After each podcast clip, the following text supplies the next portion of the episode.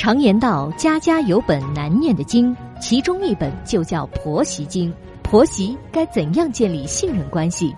老公又该扮演什么角色？小韩为您支招化解。欢迎收听《话婆媳》。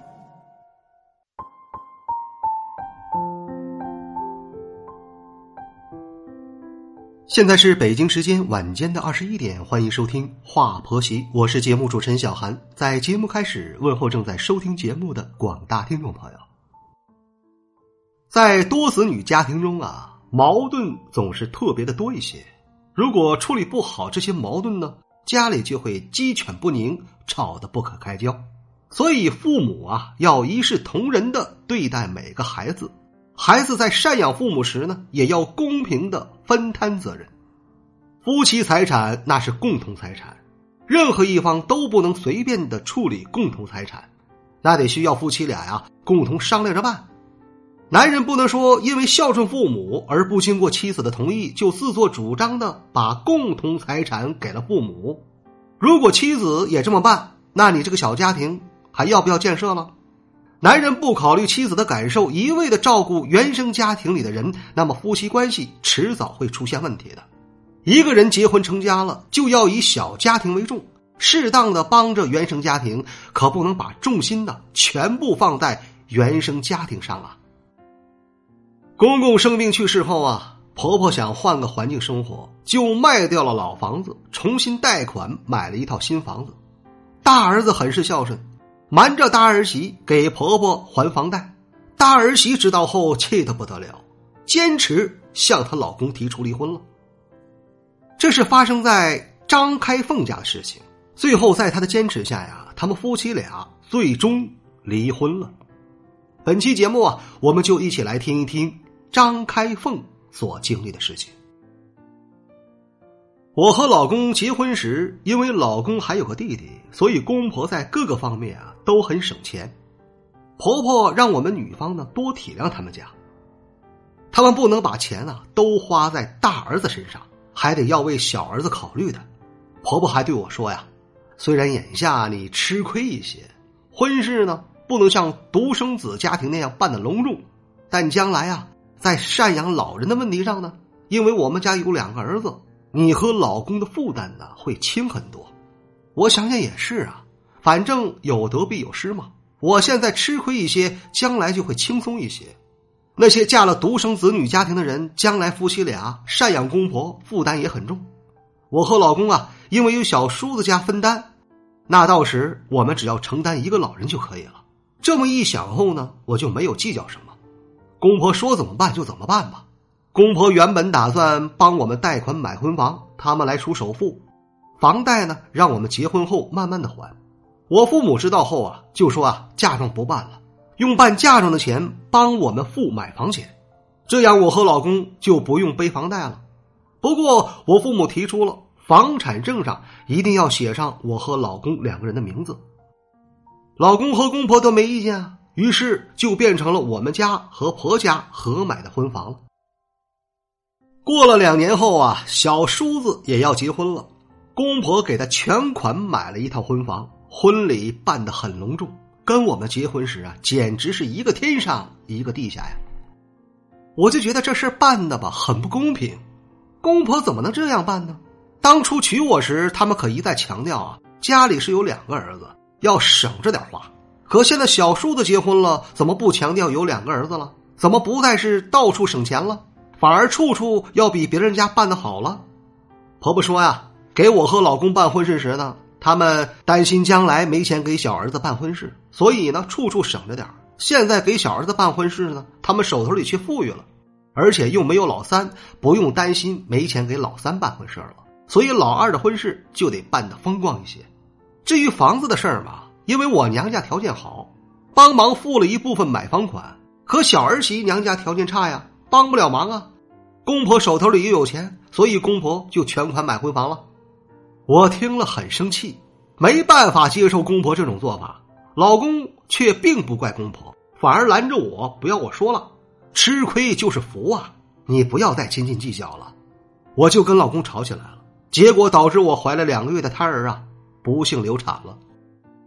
我流产后，老公才没再说我什么，我就觉得他这个人特别的傻。公婆这么明摆着偏心吗？可他却还要向着公婆。但那时啊，我还没想要离婚，毕竟成一个家不容易，我不能因为公婆而离婚吧。老公除了偏袒公婆之外，其他方面还是挺好的。就这样啊，过了一年多，我和妯娌呢，差不多时间又怀孕了。我是怀着孕继续上班的，可妯娌却很娇气呀，一怀孕就在家里养胎了。她还这不舒服那不舒服的，婆婆就去照顾她了。我比妯娌早一个月分娩，我让老公叫婆婆过来照顾我坐月子。可婆婆说什么呢？你妯娌马上要生了，我能离开吗？老公就叫我妈来照顾我，我很生气，好像我生的孩子就不是婆婆家的孩子了。只有妯娌怀的就是婆婆家的孩子了，老公呢又开始护着婆婆，说我太小心眼了，让我大气一些，不要再计较了。我妈也劝我算了，女人在月子里生气会气出病来的。我出了月子后啊，我妈就回去了，我就让老公呢叫婆婆过来带孩子，可婆婆又拒绝了。妯娌生下了孩子后，婆婆是天天伺候着她和孩子，对我和孩子根本就不闻不问。我产假结束时，我妈辞掉了工作，过来帮我带孩子。妯娌的孩子一直都是婆婆带的。一转眼啊，十多年过去了。有一天，公公突发心梗去世了。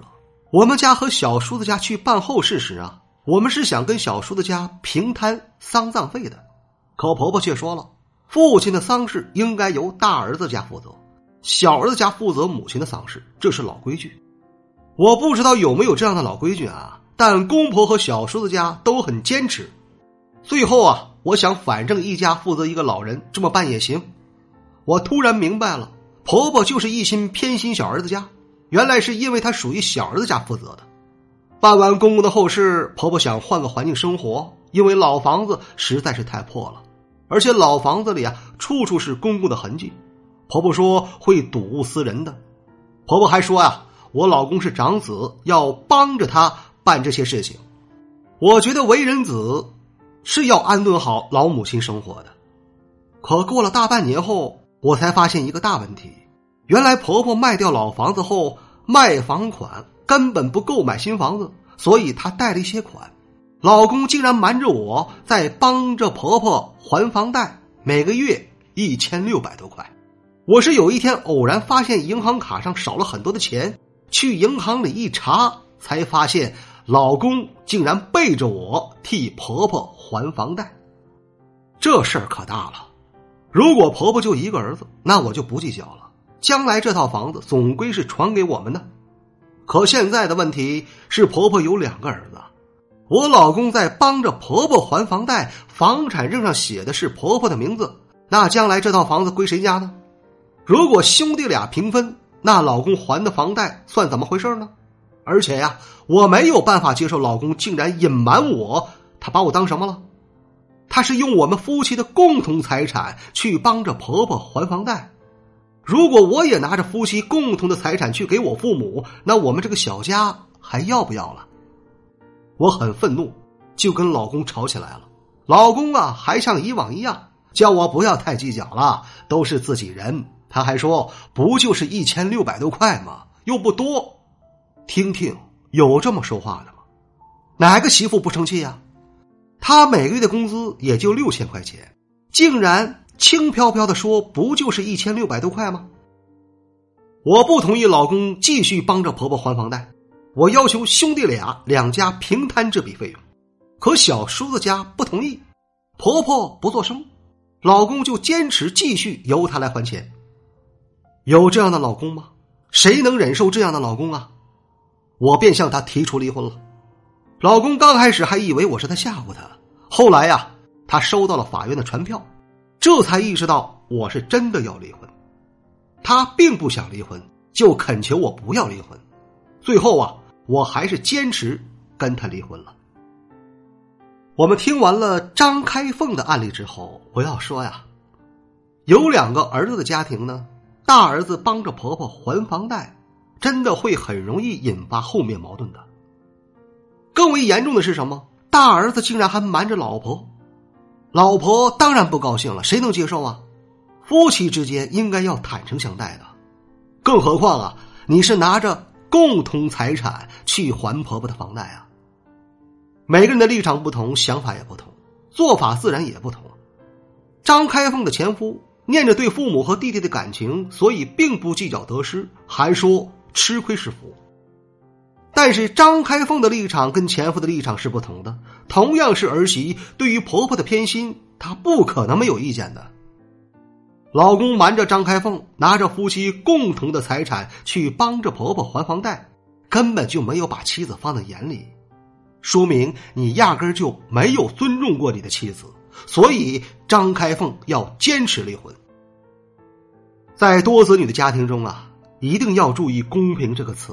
老话说：“不患寡而患不均。”贫穷没关系，但如果不公平，那就会引发家庭矛盾的。希望本期节目啊，能够给张开凤的前夫以及她的婆婆带来一些反思吧。